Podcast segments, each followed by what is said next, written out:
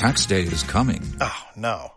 But if you sign up for Robinhood Gold's IRA with a 3% match, you can get up to $195 for the 2023 tax year. Oh, yeah.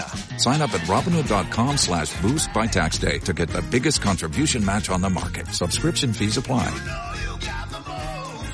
Investing involves risk. 3% match requires gold for one year from first match. Must keep IRA for five years. Robinhood Financial LLC member SIPC. Mes, en Revista MOA, celebramos al genio Derbez. Su chamba, sus esfuerzos, sus logros y hasta los fracasos que lo han llevado al éxito. Además, todo lo que tienes que saber sobre ser exitoso, el cómo, cuándo, dónde y qué significa para ti. Y si se aman pero ya no pueden dormir juntos, te decimos cómo lograr un sleep divorce que no los destruya. MOA Octubre, una edición para evaluar, resignificar y darle con todo. Una revista de Marta de Baile. 11.21 de la mañana. Dios de mi vida. Me leché Álvaro Cueva. El martes arranqué a las 9 de la noche y a las 2 de la mañana terminé los nueve episodios de El Juego del Calamar o The Squid Game. Álvaro Cueva, gran crítico de televisión, el más respetado en México. Lo pueden ver en tele, en plataformas, en revistas. eh, y con quien nos encanta hablar, nos va a dar todos los fun facts. O sea, agárrense porque traemos una ametralladora de información para que la próxima vez que alguien enfrente de ustedes abre, de- hable del juego del calamar, ustedes puedan salir y sorprender con datos duros. Hola Álvaro. Mi Marta queridísima, amigos de W Radio, qué placer estar con ustedes, Rebeca. Esto es fantástico porque estamos ante un fenómeno global totalmente inesperado. Es una locura. Global. A ver, cuéntame Global e todo. inesperado. Primero, dales un resumen de qué es el juego del calamar. Ok. El juego de calamar es una serie coreana que está triunfando en el mundo entero. La pueden gozar a través de Netflix. Es un contenido original que está cambiando la manera de ver y hacer series en todas partes porque pone el dedo en la llaga, porque es muy adictiva, porque es sensacional. Es que, Marta, acuérdate, yo tengo años defendiendo a los coreanos como creadores de contenidos. Estas señoras, estos señores son unos genios. Y aquí está una prueba más. Claro, entonces es un drama que habla de 456 concursantes que desesperadamente necesitan dinero porque traen unas deudas y unos dramas personales infernales. Yo no quiero contarles la, la historia porque no quiero echarles a perder la experiencia a las poquísimas personas que no han terminado de ver este espectáculo. Pero créanme, créanme, tiene que ver con lo que muchas personas están viviendo en la actualidad, no Claro. solo en México, en los cinco continentes. Es un gran ejercicio, vamos a llamarlo de televisión. eh, futurista, distrópica, ciencia ficción, fantasía, son muchas cosas las que están puestas sobre la mesa. Pero si me permites, Marta, si me permiten amigos, yo quisiera ponerlos en contexto para que aprecien la verdadera dimensión del el juego del calamar, ¿ok? Yo sé que probablemente, como yo, ustedes sean admiradoras, admiradores de los K-dramas, estas, vamos a llamarlas telenovelas coreanas que han estado de moda desde hace más de 15 años en el planeta entero, porque son muy dulces, porque son muy juveniles, porque son muy rosas, por lo que ustedes quieran, gusten y manden. Y si no, seguramente también son fans del K-pop, de grupos como BTS. Bueno, estas grandes, grandes boy bands, estos grandes grupos, incluso con mujeres, que están, bueno, también triunfando por todos lados y dicen, ay, pues qué bonitos los coreanos, qué bonitas las coreanas, lo hacen muy bien, son muy chistosas, pero sobre todo son muy dulces.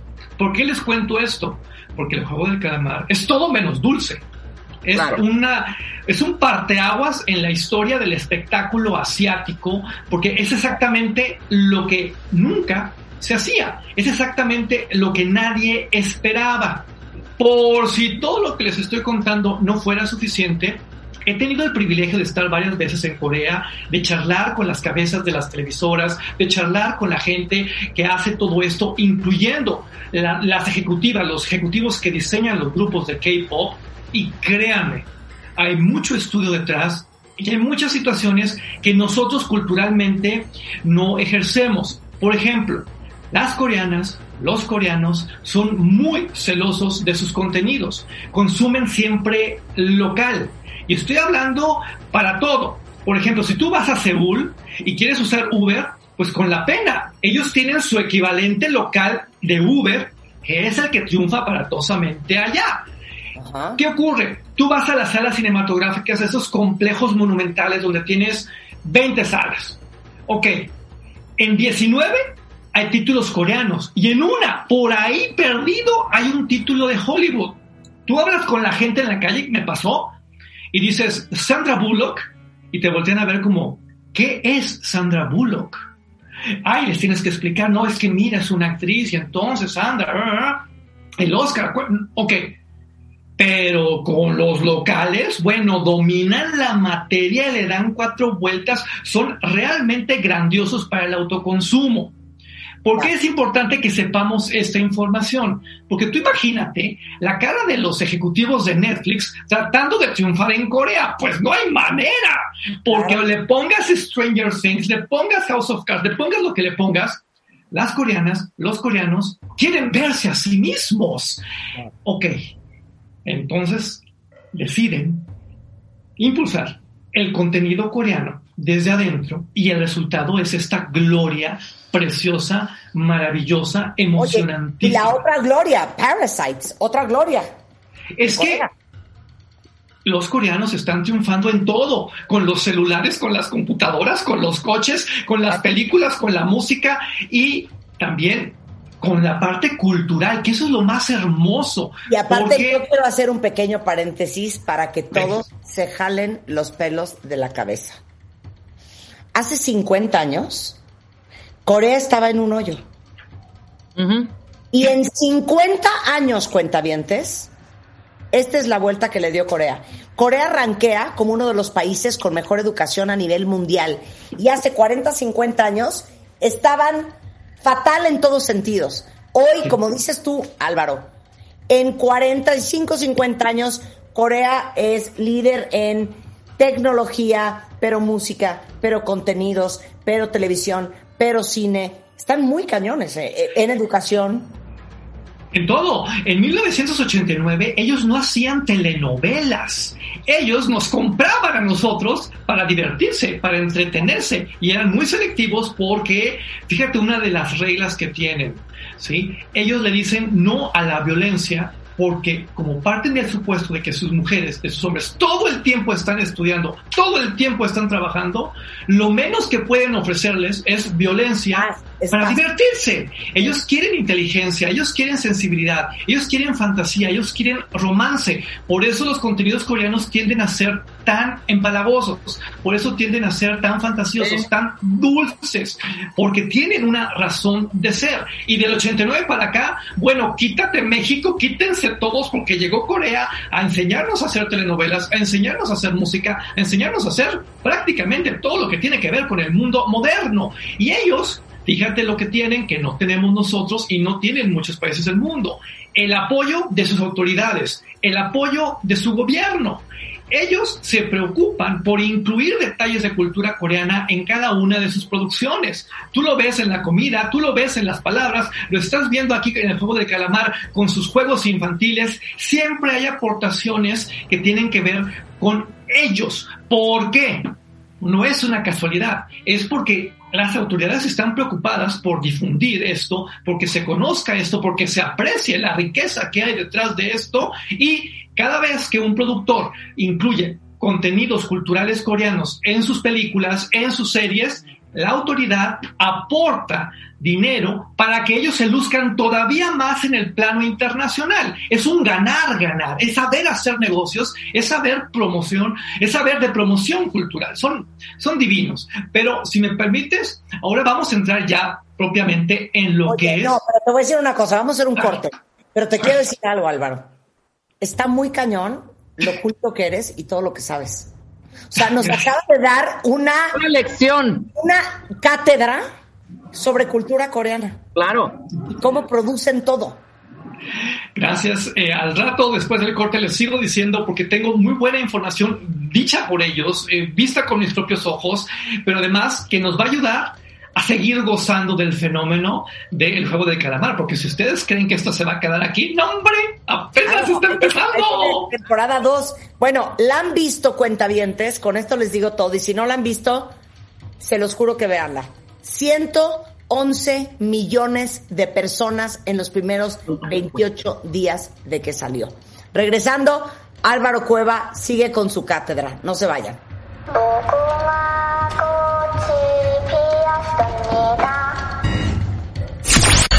De Baile Everywhere. Síguenos en Facebook como Marta de Baile y en Twitter, arroba Marta de Baile.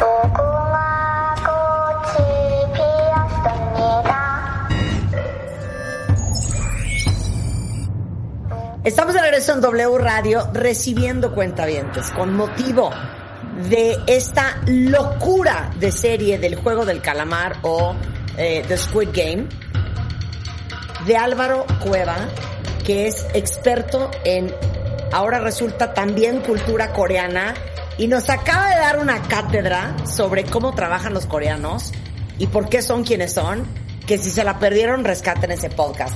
Álvaro, ni voy a hablar, el micrófono es tuyo. Yo aquí estoy de pupila. Gracias, mi Marta, Rebeca, amigas, amigos. Agárrense fuerte porque esto se pone cada vez más emocionante.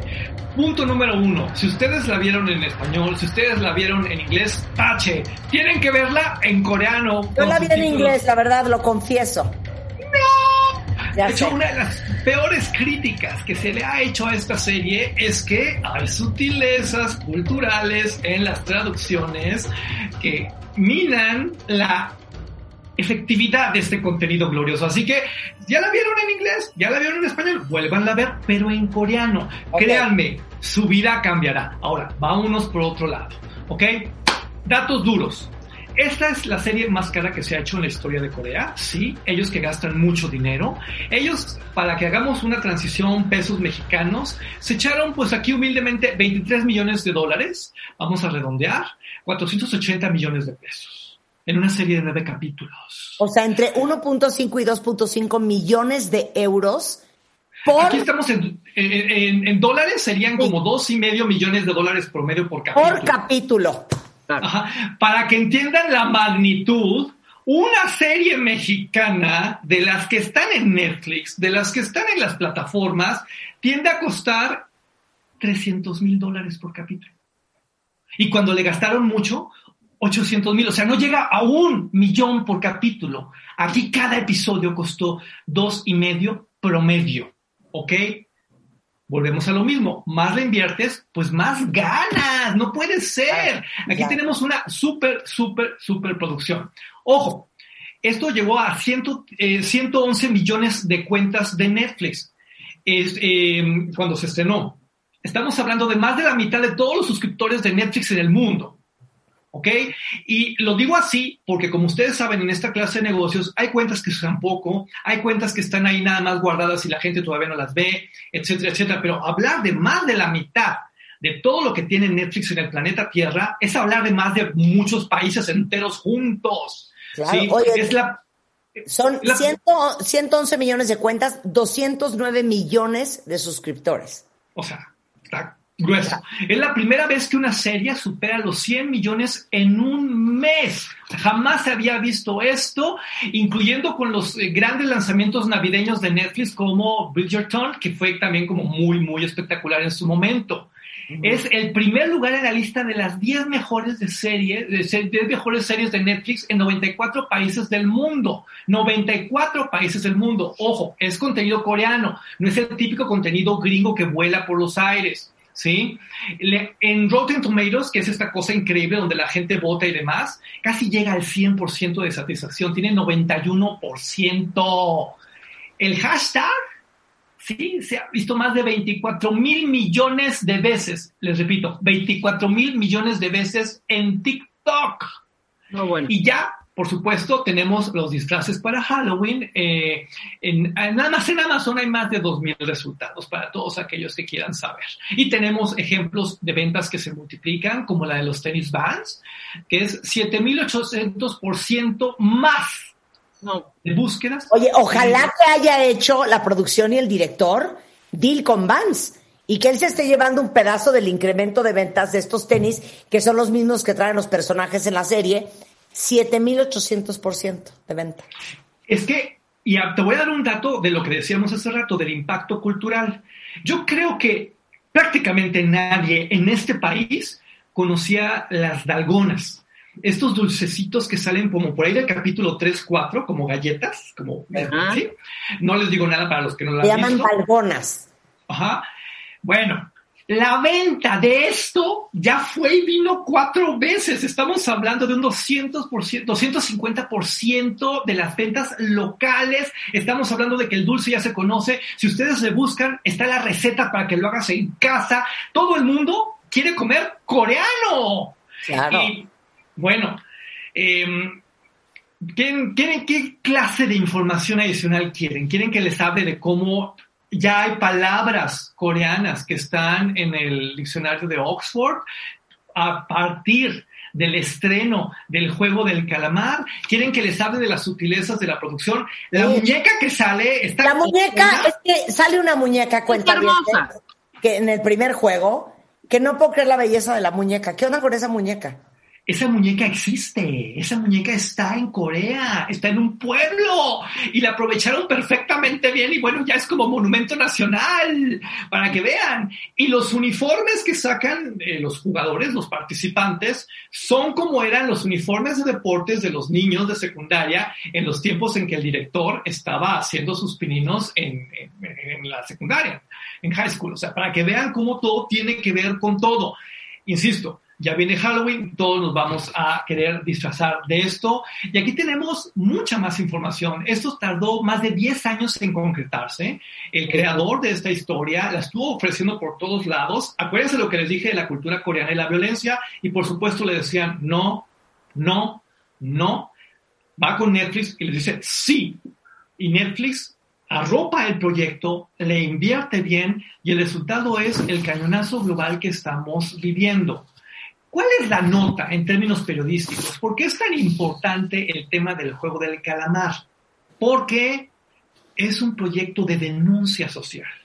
Sí, está muy emocionante, sí, está muy bien hecha, está muy buena, pero se dicen cosas muy escabrosas que están viviendo millones de familias, no solo en Corea, en el planeta entero. Y esto esto es insólito y esto vincula directamente al juego del calamar con Parásitos, con esta película que también hacía denuncia social, que también hablaba de esta diferencia tan aberrante, tan escandalosa que hay entre ricos y pobres en todas partes del mundo.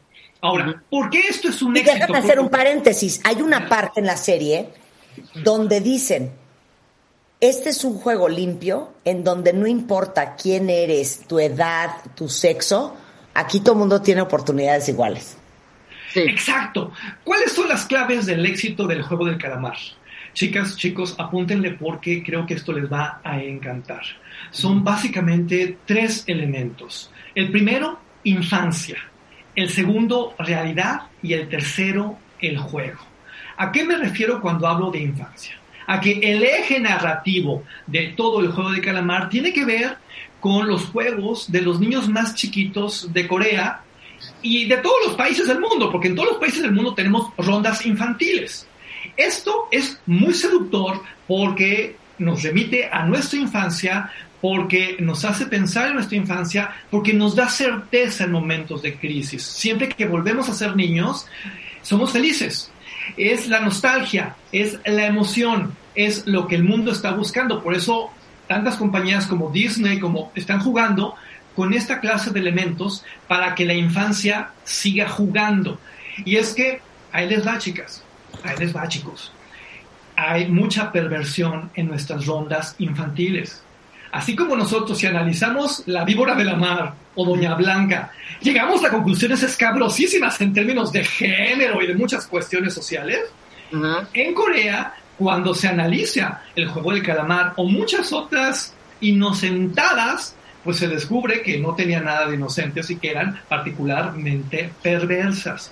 Uh -huh. Esto es muy inteligente, esto es muy valioso, es como para llevarle una medalla al creador, en serio. Ahora. Porque así como en México existe Doña Blanca. de San Miguel. La rueda de Miguel Doña María, esa muñeca, porque a mí no sé por qué la muñeca me causó mucha impresión, es una muñeca, como decías tú, que existe y que es parte de la infancia de todos los coreanos y es un personaje muy querido. Entonces el shock de ver esa muñeca en los Juegos de Calamar, no voy a decir haciendo qué, porque no se las quiere arruinar, culturalmente para los coreanos era una cosa, es como ver a pimpones un muñeco de trapo y de cartón haciendo atrocidades, ¿me entiendes? Claro, es ir más allá en términos editoriales. Ahora hablemos del segundo elemento, realidad. ¿Qué ocurre? Muchas personas en el planeta entero están endeudadísimas. No hay manera de salir, no hay quien te ayude, no hay cómo, porque entonces y, y, los intereses y vienen y los cobradores y todo esto. Bueno, en Corea no es diferente. No es que estén endeudados ahí, es que en todas partes del mundo ocurre esto. Y a partir de ahí, bueno, la pregunta es muy clara. Y creo que todos cuando vemos la serie nos hacemos esa pregunta. ¿de qué seríamos capaces con tal de limpiar nuestra historia de crediticio? No, pero aparte sí te voy a decir una cosa. Sí, 100% Álvaro. Pero voy a decir una cosa. Aquí hay casi 40 millones de dólares de por medio. O sea, ¿qué estarían ustedes dispuestos a hacer porque ahorita les regalaran 40 millones de dólares? Claro, claro. Y lo que uno está dispuesto a hacer es muy bajo, porque además hay momentos en la serie en, la que, en los que los personajes pudieron haber tomado otras decisiones y no. Caen cada vez más bajo y eso es espectacular. Sí, porque todos están también inmersos, perdón que abra este corchete, en esta adicción total en sus vidas propias, ¿no? Dentro de esta misma miseria y de esta recurrencia, porque van a haber personajes que posiblemente alguno hizo algunos fraudes y que era recurrente, el otro era apostador y era recurrente. Estas adicciones que te llevan también a ese rush de volver, a pesar de las reglas del juego, volverte a meter, porque hay una regla, cuentavientes, que no vamos a spoilerar. Sí, tú paras el juego si la mayoría lo para. También esa es una gran señal, ¿eh? Si todos estamos ya al borde, al borde, al borde de la esquizofrenia, podemos decidir parar, ¿no? Y se vuelve adictivo, ¿no? Además, la ambición juega muy fuerte porque siempre queremos más, más de esto, más del otro y ahí es donde entendemos nuestros verdaderos... Es un, es un gran reflejo de la sociedad. Claro, y la gran insatisfacción en las que estamos metidos, eso es insatisfecho, querer más y más y más porque no estás satisfecho. Ya hablamos de infancia, ya hablamos de realidad. Fíjense qué combinación tan extraña, porque normalmente a los niños los divorciamos de la realidad, que tiene que ver nuestras chiquitas, nuestros chiquitos con nuestras deudas, con los intereses, con los cobradores, nada. Bueno, aquí lo tiene que ver todo. Pero hay un tercer elemento que yo creo que es básico, básico para entender por qué esto funciona, y es el juego. ¿Cuál es una de las tendencias más importantes del espectáculo global? Jugar. Por eso los videojuegos son una industria por sí mismos tan poderosa o más que el cine de Hollywood, porque todos queremos estar ahí participando y dar el balazo y ganar y entonces que aparezca la moneda y entonces que vayamos avanzando. En... Es un juego el juego del calamar es precisamente eso. Cuando tú lo estás mirando, tú estás participando, tú te estás involucrando, tú sientes que puedes ser ese jugador, tú sientes que puedes ser esa jugadora y estás apostando por acá qué es lo que va a pasar. Esta suerte de interactividad a través del drama es muy rica, es muy sabrosa y es exactamente lo que muchas personas estaban esperando, no nada más aplastarse en el sofá, en la cama, a ver esto, no, a jugarlo, a practicarlo. No por nada, ahí les va otro dato. En Dubai, donde son buenísimos para recrear todo, ya están poniendo su juego del calamar para que tú vayas y lo juegues en persona y vivas de una manera segura toda la adrenalina de, de esto. Claro, oye, perdón, ¿se acuerdan cuando jugábamos gocha? Sí, claro, claro. Este puede ser el nuevo gocha. Uy, qué sucio. Este nuevo gocha. Ahora, hay mucha gente en redes diciendo, esto no es para niños, pero por supuesto que esto no es para niños. No, espérame tantito, ahí sí yo tengo que debatir porque A ver, va. el gran éxito del juego del calamar parte de los niños, no de las adultas, no de los adultos.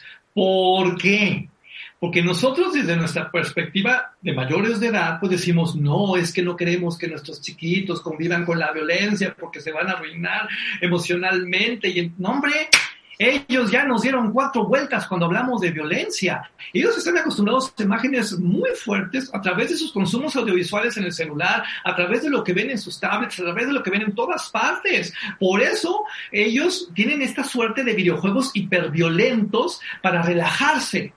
Y es que, ojo, y ahí siempre lo voy a decir, yo soy un defensor de la violencia en los videojuegos.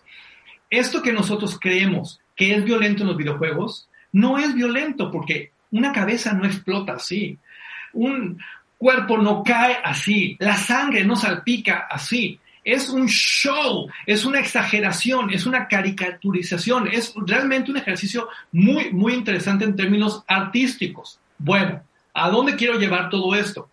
A que las niñas y los niños aman el juego del calamar y la ven a escondidas o ven pequeños clips a través de sus redes sociales y ahí ahí es donde se infla la masa de suscriptores de Netflix, porque ahí, ahí es donde está el volumen. Pero a ver, pero espérame un segundo. A ver, tú eres papá. ¿A partir de qué edad dejarías que tu hijo viera el juego del calamar? Ay, mi, mi, mi hijastro de 14 años ya la vio.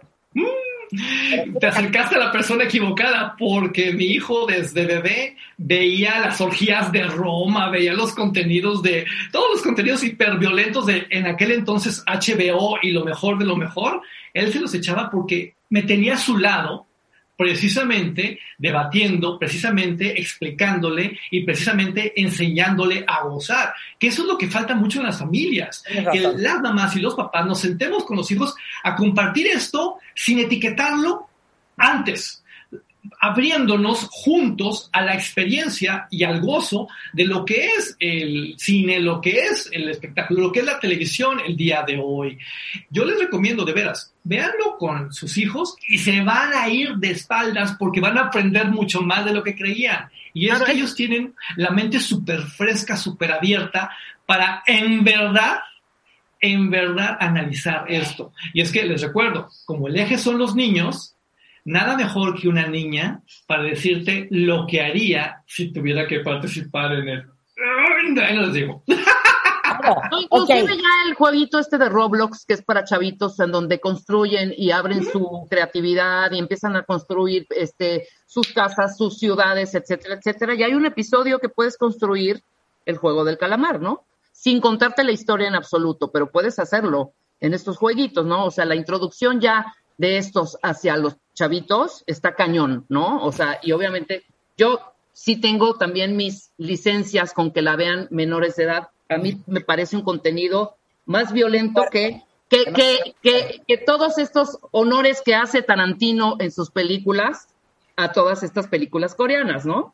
Me parece perfecto. Evalúenlo como mamás, evalúenlo como papás, pero ojo, no lleguen con prejuicios, ¿ok? Claro, claro, Estamos hablando ya objetivamente, ya les va el dato duro, de la serie más exitosa, la número uno en toda la historia de Netflix. Es muy sintomático que no sea una serie inglesa, que no sea una serie estadounidense, que no sea una serie española. Esto está por encima de la casa de papel, está por encima de Stranger Things, está por encima de Gambito de Dama, está por encima de todo, ¿ok? Y tenemos que aprender a entender por qué es así, porque solo de esa manera vamos a poder entregarnos por completo al espectáculo y nosotros, como creadores de contenidos, aspirar a una posición mejor. Es terrible que mientras Netflix nos está sorprendiendo con esto y Corea nos está dejando con la boca abierta, nosotros no salgamos de los mismos tres, cuatro temas con los mismos tres, cuatro actores. 100%, qué fuerte. ¿eh? Está cañón lo que acaba de decir Álvaro Cueva de los tres, cuatro mismos temas con los cinco, siete mismos actores. Ahora, también puedo, puedo decir que sí, es una serie original que fue adaptada increíblemente, escrita con un diseño de producción inmejorable, con... Eh, eh, El diseño de producción, o sea, físicamente, Álvaro. Físicamente se ve muy bien. Claro. es que además hay estudio atrás de esto. Hay una parte de incineradores que está inspirada en Auschwitz, está inspirada en los campos de exterminio. O sea, no es como que se me ocurrió. Hay cosas de un valor muy simbólico, como unas cajitas que aparecen por ahí de regalo, no estoy spoileando, ¿ok?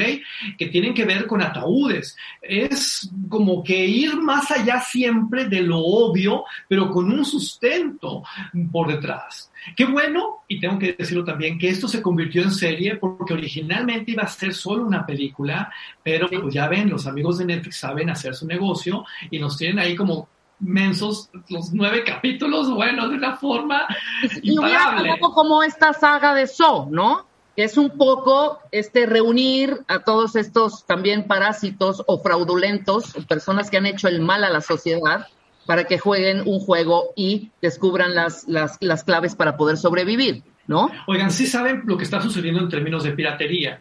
Yo tengo que poner esto sobre la mesa porque es muy escabroso. Hay muchos países todavía que no tienen Netflix por cuestiones políticas, por cuestiones ya saben ustedes, ideológicas, ¿no? Que si Corea del Norte, que si China, ok, se están robando el contenido. Este, exactamente este, no es que lo estén reproduciendo, no, no, no. Y eso, por supuesto, merma mucho el tema económico para Corea y merma mucho el tema económico para, para Netflix. O sea, Siria, en Siria, ¿ok?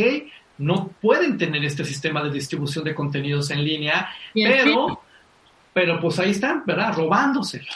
Entonces, sí tenemos que cuidar también esta otra parte para que en verdad las cosas las cosas lleguen a donde tienen que llegar. Ahora, nada más para que entiendan, también ya hay eh, comercios mexicanos, ya hay corporaciones nuestras que están aprovechando el éxito del juego de las llaves para cuestiones positivas, para cuestiones publicitarias. Banco Azteca, por ejemplo, ya está partiendo del juego del calamar para hacer algunas cosas por ahí. En Mexicali, para los recibos de, de ciertos servicios, te ponen los sellos con estos símbolos que aparecen en la serie para llamar tu atención y que sí pagues, porque luego se nos olvida pagar, ¿verdad? Tiraron la plataforma de Amazon con solo poner The Squid Game. La tiraron a la semana de que salieron todos estos gadgets y todo el tipo de merchandising. La tiraron. Ahora, Walmart y Walmart ya, hicieron su asociación también. Ya para Halloween ya no hay que disfrazarse de eso porque ya todo mundo se va a disfrazar de eso. Sí. Yo sí quiero la máscara de líder. Me ¿Saben qué? Todo el mundo se va a disfrazar de la máscara y de los outfits rojos. Yo me voy a disfrazar de la muñeca. ¿Qué tal las máscaras de los invitados? ¿Qué tal la máscara de los invitados? Divinas, divinas, divinas. Bueno, oigan, ya se nos acabó el tiempo. Pero, ¿qué más quieres decir, Álvaro? Quiero decirles que les agradezco mucho que me inviten para hablar de esto que tanto amo y cuando me necesiten aquí estaré a sus órdenes. Eres un amor. Álvaro Cueva está en Twitter como Álvaro Cueva para que lo sigan porque de verdad es un gran analista, pero a profundidad de la televisión y el cine y les da mucha perspectiva de la parte cultural y por qué existen los contenidos que existen dependiendo de los países en donde fueron hechos. Eh, ya hablemos pronto, tú escoge de qué y te invitamos de regreso. Analicemos. Me encanta. Sí, síganme, por favor. Estoy, como dice Marta, en Twitter como arroba Álvaro Cueva, en las otras como Álvaro Cueva TV. Todos los días, de lunes a domingo, hay un contenido diferente para ver. Se los juro. Oye, ¿y, dónde ves dónde te ve? ¿Qué onda? Eh, a partir de mis redes sociales me pueden seguir, por supuesto, en todo lo que tiene que ver con Milenio Televisión, con Heraldo, con Canal 22, con El 11, con el periódico El Doctor Simi. Sí estoy en muchas partes. Ahí búsquenle en las redes y solito todo va a entrar. Te mando un beso, Álvaro. Muchísimas gracias. Oigan, con esto hacemos una pausa regresando. El doctor Enrique Tamés, nuestro filósofo de cabecera. Qué importante es educar y educarse para ser feliz. Al regresar, no se vayan. Suscríbete a Marta de Baile en YouTube. No te pierdas los de Baile Minutos, de Baile Talks y conoce más de Marta de Baile y nuestros especialistas. Marta de Baile. Everywhere. Everywhere.